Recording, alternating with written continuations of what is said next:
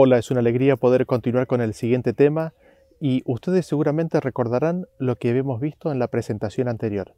El Padre es invisible a los ojos mortales, la creación no pecadora sí lo puede contemplar, pero la humanidad no.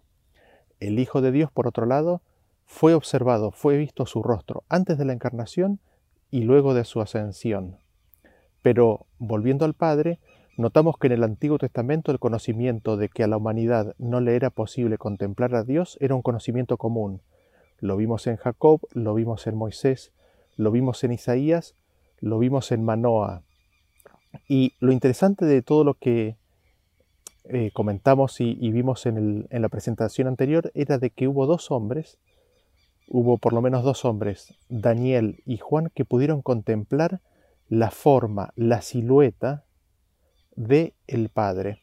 Y de hecho Jesús les recrimina a los fariseos que lo estaban escuchando de que ellos no habían escuchado la voz del Padre ni habían visto su forma, como si esa opción estuviera realmente disponible en sus manos.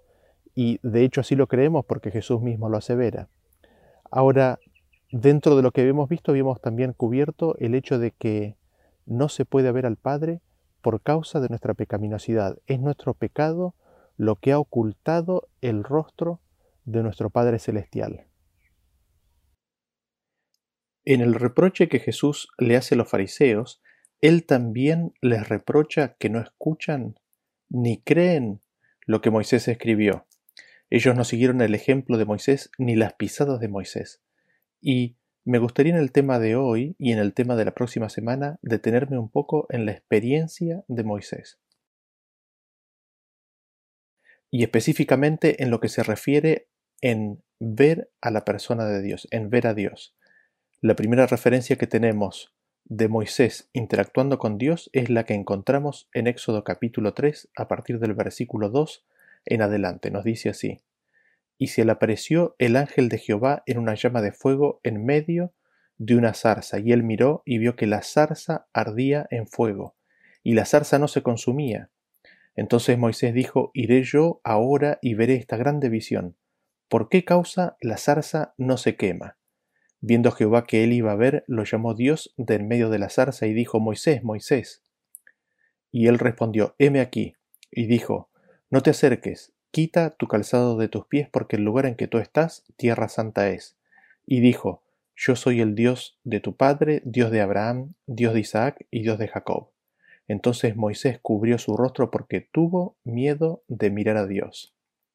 Lo primero que notamos es de que se le apareció el ángel de Jehová en una llama de fuego en medio de la zarza, quien en el versículo 4 es identificado como Dios. Este ángel o mensajero de Dios es Jesús, como el Padre se lo explicó a Moisés posteriormente. Se lo explicó y lo leemos en Éxodo capítulo 23 a partir del versículo 20 que dice He aquí yo envío mi ángel delante de ti para que te guarde en el camino y te introduzca en el lugar que yo he preparado. Guárdate delante de él y oye su voz, no le seas rebelde, porque él no perdonará vuestra rebelión, porque mi nombre está en él. Este ángel tiene en sí el nombre del Padre, que es Jehová, es Dios. Jesús es el mensajero de Dios y tiene el nombre del Padre mismo porque heredó un nombre mucho más excelente que el de los ángeles. El hecho de que el ángel de Jehová que se le apareció a Moisés en la zarza ardiente es Jesús está confirmado por Esteban cuando él en su discurso en el capítulo 7 conectó al ángel de Jehová con el rechazo que los judíos hicieron de Jesús. En Hechos capítulo 7 a partir del versículo 30, Esteban eh, describe específicamente este encuentro que tuvo Moisés, diciendo así, ¿no? Pasados cuarenta años, un ángel se le apareció en el desierto del monte Sinaí en la llama de fuego de una zarza.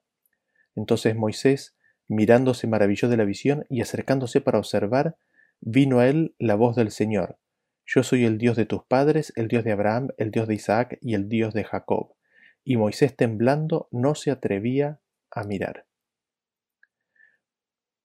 Eso, eso es el primer punto que notamos de que el ángel que se le apareció a Moisés era nuestro Señor Jesucristo, la voz de Dios, la palabra de Dios. Lo segundo que notamos en este versículo del capítulo 3 de Éxodo que estamos leyendo y que está confirmado aquí en Hechos capítulo 7 es de que Moisés cubrió su rostro, tuvo miedo de mirar a Dios, a Jesús que estaba en medio de la zarza. Y aquí tenemos nuevamente, antes aún de que existiera cualquier escritura, el conocimiento, el hecho de que contemplar el rostro de Dios para el hombre pecador implicaba su muerte. Desarrollaremos este punto en más detalle en la siguiente presentación y cómo es que esto ocurre. Pero esto lo que nos está diciendo es de que existía un conocimiento transmitido en forma oral desde la antigüedad misma, desde los días de Noé, eh, en el cual se era consciente, se conocía, se sabía que contemplar, mirar el rostro de Dios implicaba la muerte del pecador, que contemplar a Dios implicaba la muerte del pecador. Y el tercer aspecto que quisiéramos destacar o que notamos de este versículo de Éxodo capítulo 3 es de que el ángel de Jehová se le apareció en una llama de fuego. Jesús estaba corporalmente rodeado de una llama de fuego. Ahora lo destacable de todo esto, y que ya constituiría una lección para Moisés y para todos nosotros, es de que la llama de fuego no consumía a Jesús. No solamente eso, sino que al Jesús estar en medio de la zarza, la zarza también estaba envuelta en llama de fuego. Pero hete aquí, la zarza no se consumía. Y fue este aspecto de la aparición de Jesús lo que le llamó poderosamente la atención a Moisés, y fue eso lo que lo atrajo a la zarza. Así, vemos que hay un fuego que no consume a ciertos elementos, y que en este caso rodeaba el cuerpo de Cristo. Ahora, habiendo Moisés recibido la visitación de Cristo, tuvo fe como para contemplar al que no podía ver. De hecho, así nos dice las Escrituras en Hebreos capítulo 11 a partir del versículo 24, dice, Por la fe Moisés, hecho ya grande, rehusó llamarse hijo de la hija del faraón, escogiendo antes ser maltratado con el pueblo de Dios que gozar de los deleites temporales del pecado teniendo por mayores riquezas el vituperio de Cristo que los tesoros de los egipcios, porque tenía puesta la mirada en el galardón. Por la fe dejó Egipto, no temiendo la ira del rey, porque se sostuvo como viendo al invisible. Por la fe celebró la Pascua. La fe de Moisés despreció los tesoros de los egipcios, la nación más poderosa del mundo de aquella época. ¿Por qué? Porque él estimó por mayor riqueza los vituperios de Cristo. Él gozosamente puso su suerte con el Señor y obró incansablemente para liberar a los hombres de la esclavitud. Y esto lo hizo porque se sostuvo como viendo al invisible. Por la fe, Moisés vio a quien no podía ver, al Padre, y así fue como Israel entero fue liberado. Y en el registro bíblico nosotros leemos de que Moisés fue acercado aún más al Señor. Lo leemos en Éxodo capítulo 19, a partir del versículo 9 en adelante nos dice, Entonces Jehová dijo a Moisés, He aquí yo vengo a ti en una nube espesa, para que el pueblo oiga mientras yo hablo contigo, y también para que te crean para siempre. Y Moisés refirió las palabras del pueblo a Jehová. No habían pasado todavía dos meses de que habían abandonado Egipto cuando Dios estaba listo para darles los diez mandamientos. El Señor le cuenta a Moisés que vendría a él en una nube espesa y de que Moisés tendría que subir a la cumbre del monte Sinaí para oír la palabra de Dios. Ahora destaquemos algo importante en lo que Jehová le dice a Moisés. Le dice que la forma en la cual él se iba a manifestar al pueblo de Israel iba a ser de tal manera para que el pueblo de Israel para siempre le creyera a Moisés. Y leemos ahora la descripción de este evento en los siguientes versículos. Eh, en Éxodo capítulo 20, 18 leemos un poquito lo que, lo que, lo que sucedió después, ¿no? Cómo reaccionó el pueblo a la presencia de Dios y en esa reacción nos describe cómo fue que ocurrió. Dice así, todo el pueblo observaba el estruendo y los relámpagos y el sonido de la bocina y el monte humeaba, y viéndolo el pueblo temblaron y se pusieron de lejos, y dijeron a Moisés, Habla tú con nosotros y nosotros oiremos, pero no hable Dios con nosotros para que no muramos. Y Moisés respondió al pueblo, No temáis, porque para probaros vino Dios, para que su temor esté delante de vosotros, para que no pequéis. Entonces el pueblo estuvo a lo lejos y Moisés se acercó a la oscuridad en la cual estaba Dios. En Deuteronomios capítulo 4 versículo 11 leemos que dice, Y os acercasteis y os pusisteis al pie del monte, y el monte ardía en fuego hasta en medio de los cielos con tinieblas, nube y oscuridad, y habló Jehová con vosotros de en medio del fuego, oísteis la voz de sus palabras, mas a excepción de oír la voz, ninguna figura visteis. Sigue diciendo el 15. Guardad pues mucho vuestras almas, pues ninguna figura visteis el día que Jehová habló con vosotros de en medio del fuego. Y leemos en Deuteronomio capítulo 5 a partir del versículo 22 en adelante que dice, Estas palabras habló Jehová a toda vuestra congregación en el monte, de en medio del fuego, de la nube y de la oscuridad, a gran voz, y no añadió más, y las escribió en dos tablas de piedra, las cuales me dio a mí. Y aconteció que cuando vosotros oísteis la voz de en medio de las tinieblas, y visteis al monte que ardía en fuego, vinisteis a mí, todos los príncipes de vuestras tribus y vuestros ancianos, y dijisteis, He aquí Jehová nuestro Dios nos ha mostrado su gloria y su grandeza, y hemos oído su voz de en medio del fuego, y hoy hemos visto que Jehová habla al hombre, y éste aún vive. Así como con Moisés anteriormente en la zarza ardiente, ahora Dios se revela al pueblo de Israel en medio del fuego. Ellos no vieron ninguna figura, tan solo escucharon la voz, las palabras de Dios, y conocieron que Él les hablaba de en medio del fuego en medio de las tinieblas. Ahora, esto es muy interesante porque por definición fuego es luz y tinieblas es ausencia de luz. Entonces, ¿cómo entendemos estos versículos? ¿Cómo entendemos si leemos de que hay fuego y al mismo tiempo hay oscuridad? Para ello vamos a leer los siguientes versículos. En Primera de Reyes capítulo 8 versículo 11 leemos que dice así: y los sacerdotes no pudieron permanecer para ministrar por causa de la nube, porque la gloria de Jehová había llenado la casa de Jehová. Entonces dijo Salomón, Jehová ha dicho que él habitaría en la oscuridad. En Salmos 18:11 dice, puso tinieblas por su escondedero por cortina suya alrededor de sí, oscuridad de aguas y nubes, nubes de los cielos. En Salmos 97:2 dice, nubes y oscuridad alrededor de él, justicia y juicio son el cimiento de su trono, fuego irá delante de él y abrazará a sus enemigos alrededor. Sus relámpagos alumbraron el mundo, la tierra vio y se estremeció, los montes se derritieron como cera delante de Jehová, delante del Señor de toda la tierra. ¿Cómo leemos y entendemos entonces a todos estos versículos?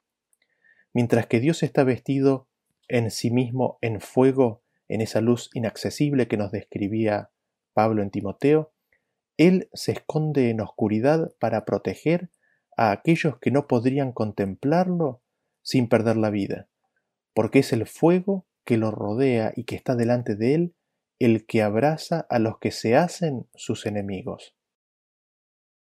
Porque ese fuego que lo rodea termina devorando a los pecadores, y por esa razón Dios esconde su presencia, esconde ese fuego, esa llama, en densa nube de oscuridad, para que no mueran los pecadores cuando Él se acerca. Eso es lo que nos dice el versículo que recién leímos en Salmos capítulo 97.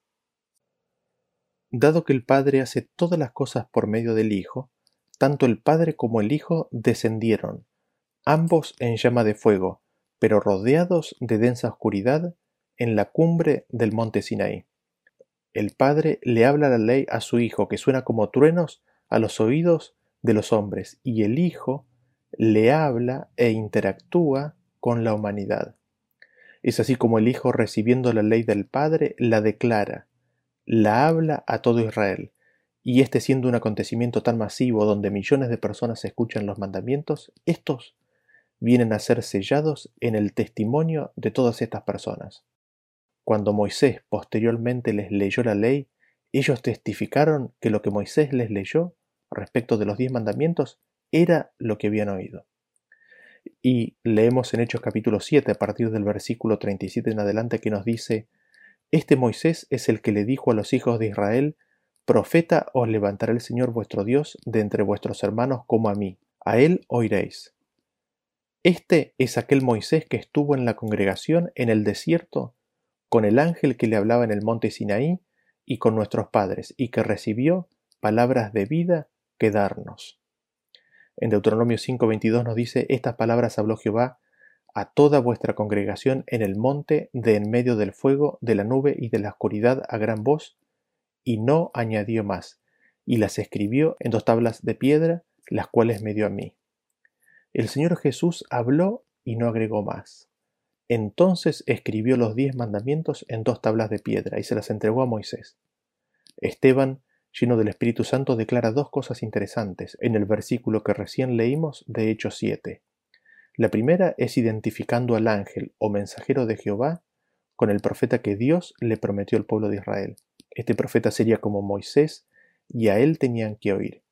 Y en segundo lugar destacamos que este profeta, este ángel o mensajero, es decir, Jesucristo, fue el que les habló palabras de vida y que recibió palabras de vida para darnos a todos nosotros.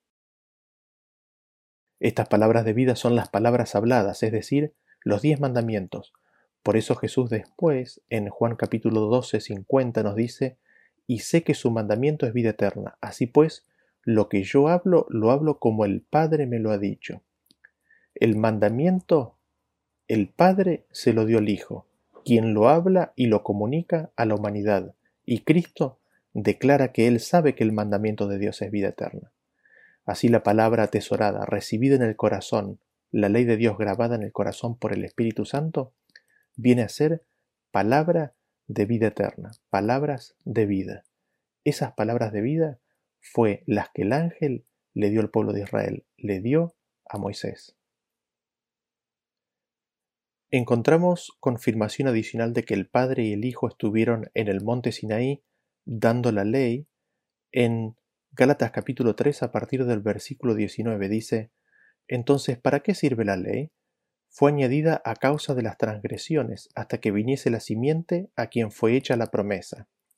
Y fue ordenada por medio de ángeles en mano de un mediador, y el mediador no lo es de uno solo, pero Dios es uno. Y en 1 de Timoteo 2.5 nos dice, porque hay un solo Dios y un solo mediador entre Dios y los hombres, Jesucristo hombre. Moisés recibió la ley de mano de un mediador, y esto nos indica, nos señala y declara que el mediador naturalmente entonces era el punto intermedio, señalando de esa manera que el mediador la había recibido de alguien, en este caso del Padre. En el monte Sinaí había un mediador entre Dios y Moisés y la congregación. Dios le dio la ley a Cristo, quien se la dio a Israel y a Moisés. El Padre se la dio a Cristo, quien se la dio a Israel en forma oral y a Moisés en forma escrita sobre tablas de piedra. Ahora, habiendo entonces establecido estos puntos, y quizás destacando el hecho de que el Padre y el Hijo se acercaron al monte Sinaí, rodeados en fuego, en llama de fuego, pero al mismo tiempo esta llama de fuego, su gloria, rodeada de oscuridad, notamos que hay otro momento en la historia en la cual densas tinieblas, densa oscuridad cubrió la tierra. Lo leemos en Mateo capítulo 27 a partir del versículo 45 dice, Y desde la hora sexta hubo tinieblas sobre toda la tierra hasta la hora novena. Esta es la hora de la agonía de Cristo. Y habíamos leído en una presentación anterior el Salmos 18, el cual es una referencia a la crucifixión. Vamos a leerlo nuevamente, pero haciéndose énfasis ahora en el punto particular de la crucifixión de Cristo y la oscuridad. Noten ustedes lo que dice a partir del versículo 6. Dice así. En mi angustia invoqué a Jehová y clamé a mi Dios. Él oyó mi voz desde su templo, y mi clamor llegó delante de él a sus oídos. La tierra fue conmovida y se tembló. Y tembló. Se conmovieron los cimientos de los montes y se estremecieron porque se indignó él. Humo subió de su nariz y de su boca fuego consumidor. Carbones fueron por él encendidos, inclinó los cielos y descendió, y había densas tinieblas debajo de sus pies. Cabalgó sobre un querubín y voló, voló sobre las alas del viento. Puso tinieblas por su escondedero, por cortina suya alrededor de sí. Oscuridad de aguas, nubes de los cielos. Por el resplandor de su presencia sus nubes pasaron, granizo y carbones encendidos. Tronó en los cielos Jehová y el Altísimo dio su voz, granizo y carbones de fuego.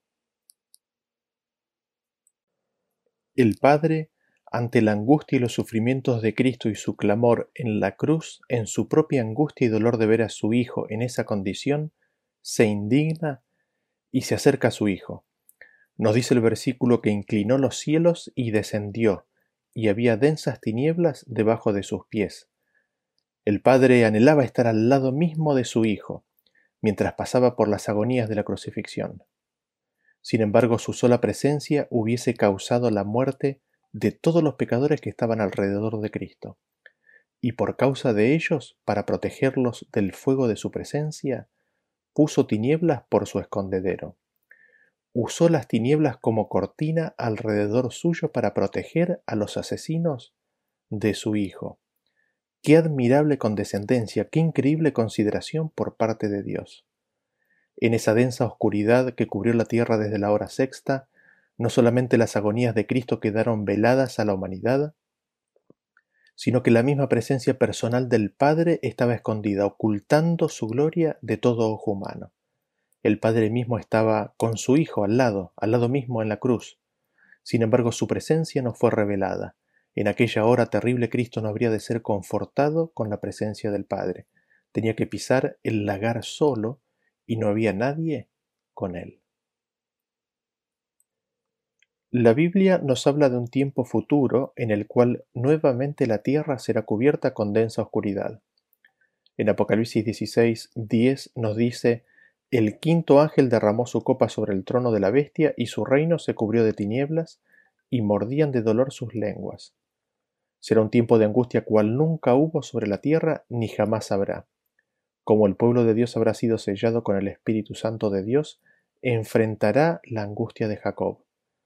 Dios en ese momento no podrá revelar su gloria, sin embargo su presencia quedará oculta por la oscuridad, al estar Él al lado mismo de sus hijos que sufren tanta angustia y agonía.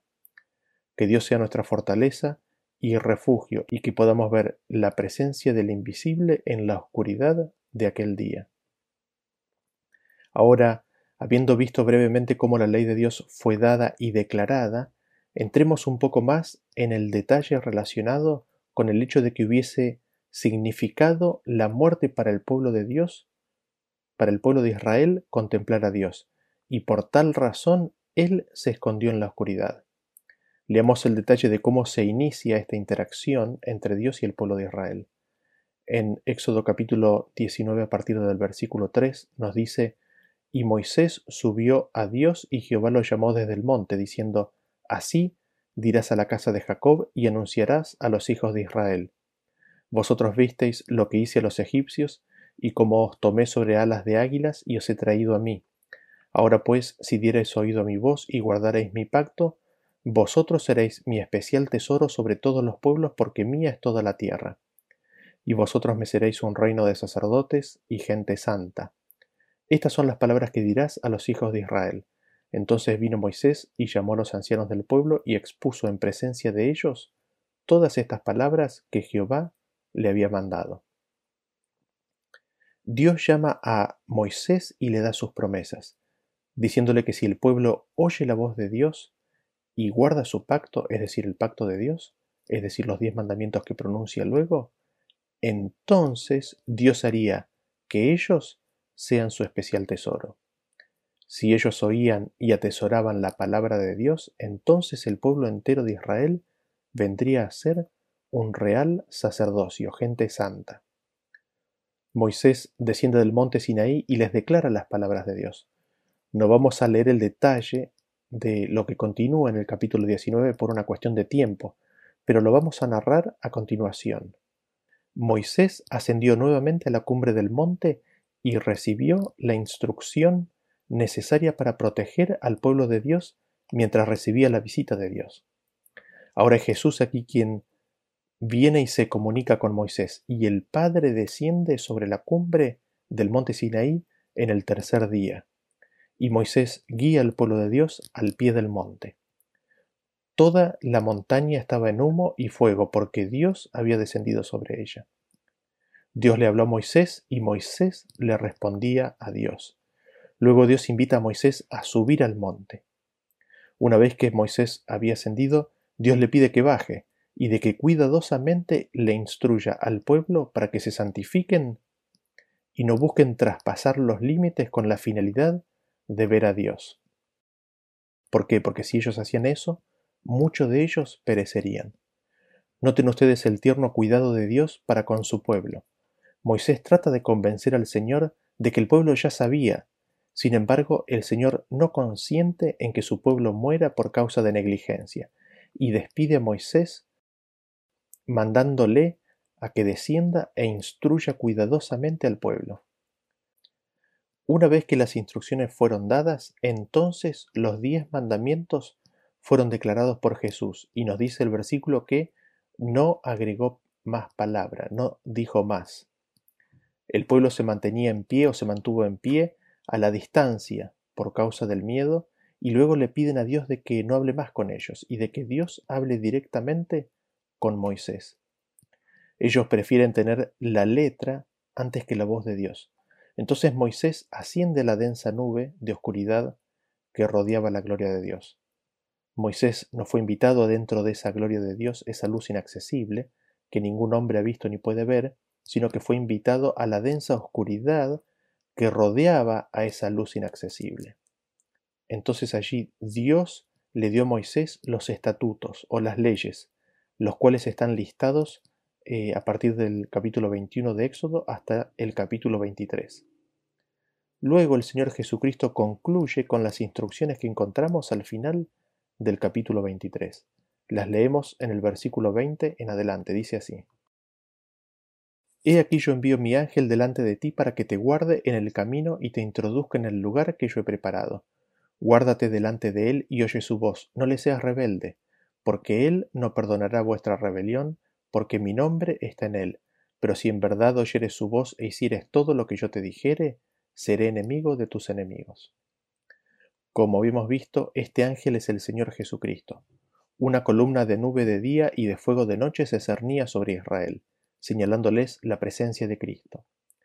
Mientras que había distintos símbolos que señalaban su presencia, como el Cordero Pascual, el agua que fluía de la roca y el maná, su misma presencia personal estaba con ellos, y Cristo les fue presentado desde Egipto mismo como el único canal de bendición, como el mediador del pacto. Jesús los guardaría en el camino para introducirlos en el lugar que Dios les había preparado. Noten cuidadosamente, la invitación es de que cuidemos, a de que seamos considerados, a que seamos cuidadosos con el rostro o la presencia de Cristo. Ese término traducido allí como delante de él en el idioma original hebreo es ante su rostro o ante su presencia. La apelación es a que no tan solo cuidemos su presencia o rostro, sino de que escuchemos su voz. Así es como está definida la entrada en las promesas de Dios, cuidando y escuchando, escuchando la voz de Cristo y cuidando y guardando su presencia, su rostro. El versículo continúa diciendo no le seas rebelde. Si buscamos la palabra en el diccionario, encontramos que es la palabra 4843 del diccionario Strong, es la palabra marar, que significa propiamente dicho gotear, ser en el sentido de hacer causar amargo amargura, afligir amargamente, amargar, amargo, enfurecer. El versículo nos está diciendo que no lo hagas gotear, es decir, no lo hagas llorar, no lo hagas sentir triste, no lo amargues, no hagas llorar amargamente a Cristo. Así cobra mucho mayor significancia la apelación de cuidar su rostro, cuidar su presencia. De hecho, esta palabra que estamos considerando aquí eh, ha sido también traducida hablando justamente de Cristo de la siguiente manera en Isaías 22.4. Por esto dije, dejadme, lloraré amargamente, no os afanéis por consolarme de la destrucción de la hija de mi pueblo. Este lloraré amargamente es exactamente esta misma palabra que estamos analizando aquí y que se traduce como no le seas rebelde o rebelde en este texto de Éxodo 23. El Señor aquí nos está diciendo de que llorará amargamente por la destrucción de la hija de su pueblo en Isaías 22. La palabra que estábamos analizando en Éxodo, que ha sido traducida como seas rebelde, ha sido traducida como lloraré amargamente en este caso. El versículo de Éxodo dice que no hagamos llorar a Cristo, y sigue diciendo, porque Él no perdonará vuestra rebelión. La palabra perdonar, mirando su significado, tiene una variedad de sentidos es la palabra que en el diccionario Strong es la número 5375, nasa, y significa elevar en una gran eh, variedad de aplicaciones en sentidos literales como figurados. Y vemos que primariamente significa elevar tanto literalmente como figurativamente. Significa llevar, acarrear, y dice que él no llevará, no levantará, no acarreará más sus rebeliones. Es decir, consolidando lo que venimos diciendo de este texto, la apelación que Dios nos hace es a que cuidemos el rostro de Cristo, a que, a que cuidemos su presencia. ¿Por qué? Porque si no, Él llorará, que no lo hagamos llorar, porque si lo hacemos llorar, Él nos llevará más nuestras transgresiones, nos llevará más nuestras rebeliones. Y nosotros encontramos este concepto en otros versículos de la Biblia.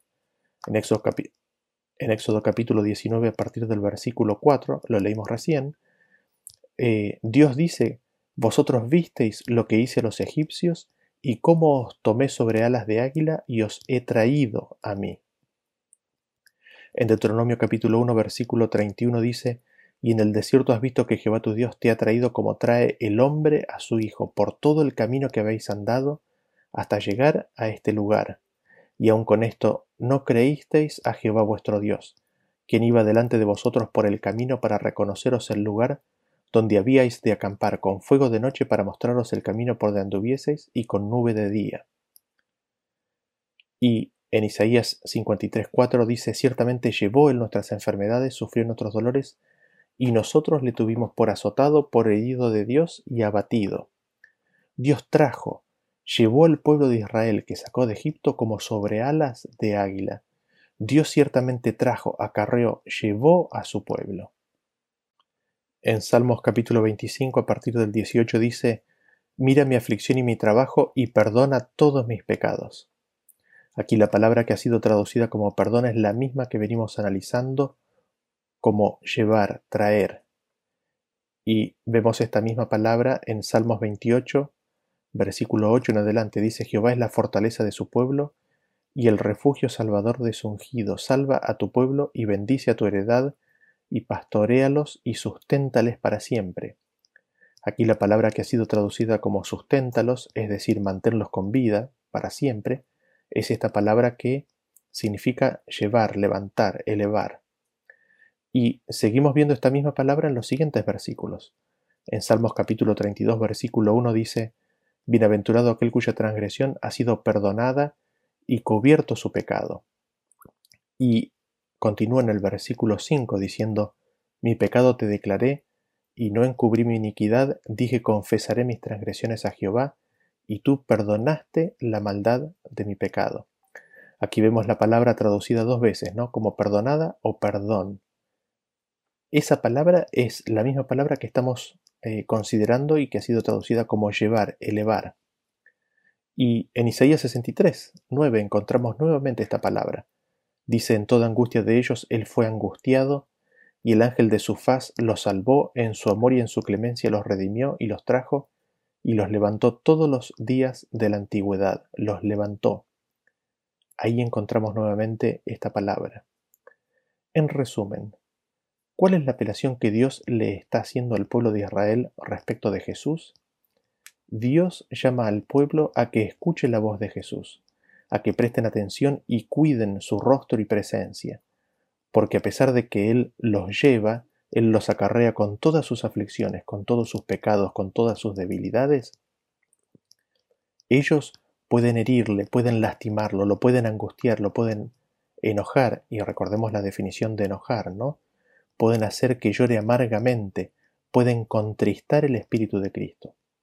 Y al hacer esto, le causarían grande angustia y aflicción e indignación al tener que finalmente dejar de llevarlos y entregarlos a los deseos impíos de sus corazones y tornar, volver su rostro y retirar su presencia.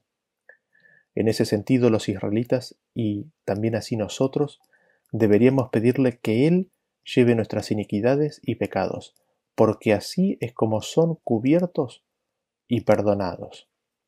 esto tan solo puede pasar cuando reconocemos y confesamos nuestros pecados a Él y se los damos a Él, cuando no ocultamos nuestras iniquidades, sino cuando los confesamos y se los entregamos.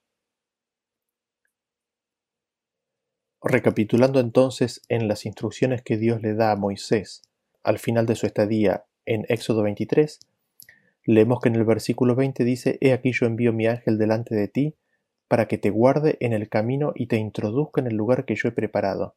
Guárdate delante de él y oye su voz. No le seas rebelde, porque él no perdonará vuestra rebelión, porque mi nombre está en él. Pero si en verdad oyeres su voz e hicieres todo lo que yo te dijere, seré enemigo de tus enemigos. En Jesús está el nombre de su Padre.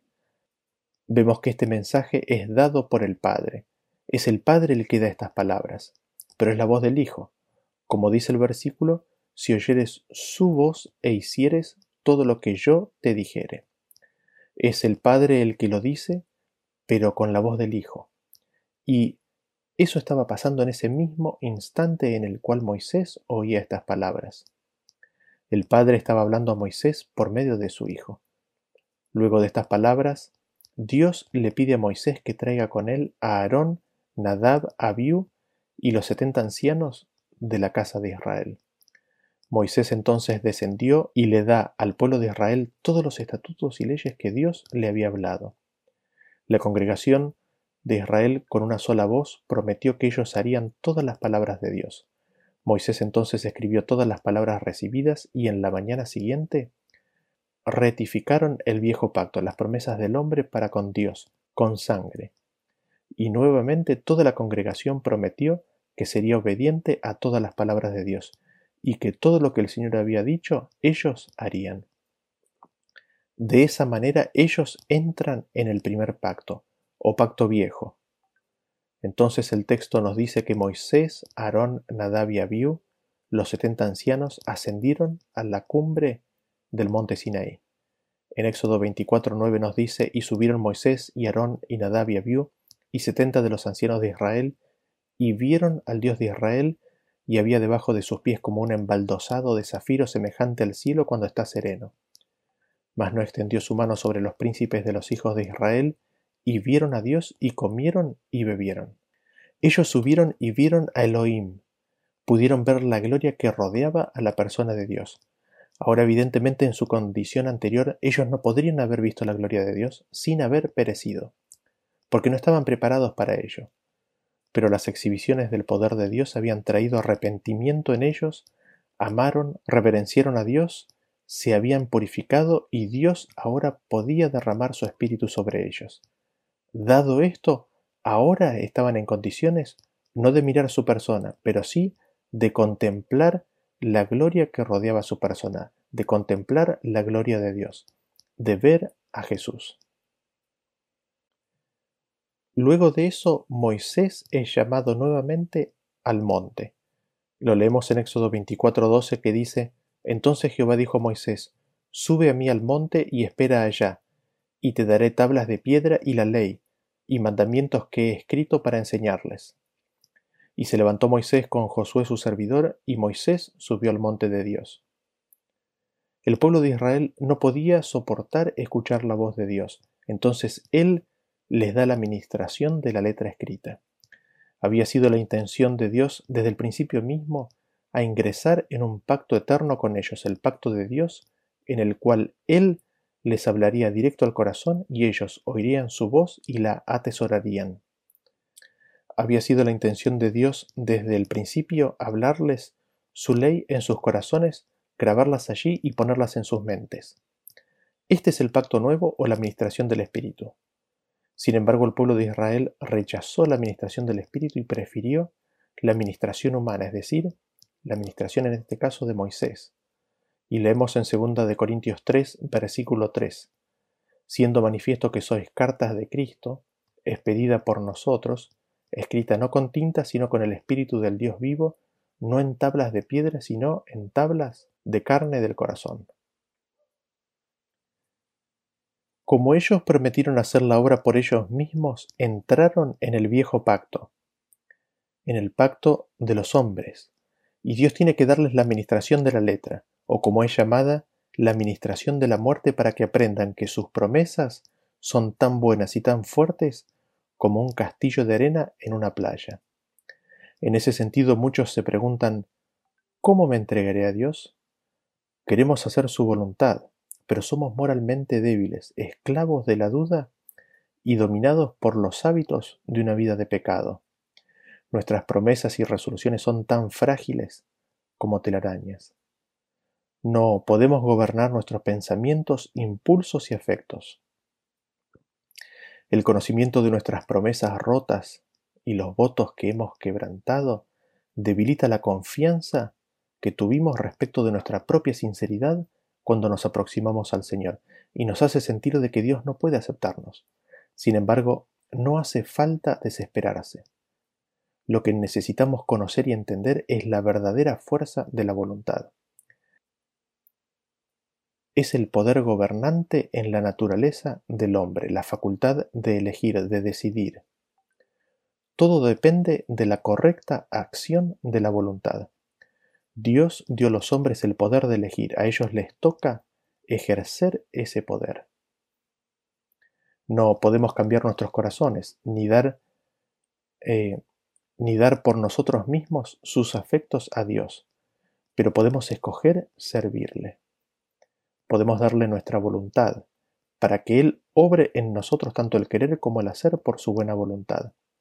De ese modo nuestra naturaleza entera estará bajo los dominios del Espíritu de Cristo. Nuestros afectos se concentrarán en Él y nuestros pensamientos se pondrán en armonía con los suyos. Así, Dios se les aproximó donde ellos estaban, dándoles la administración de la letra escrita para convencerlos de la futilidad de sus propios esfuerzos y mostrarles la desesperante necesidad que tenían del Espíritu de Dios, dándoles un corazón nuevo.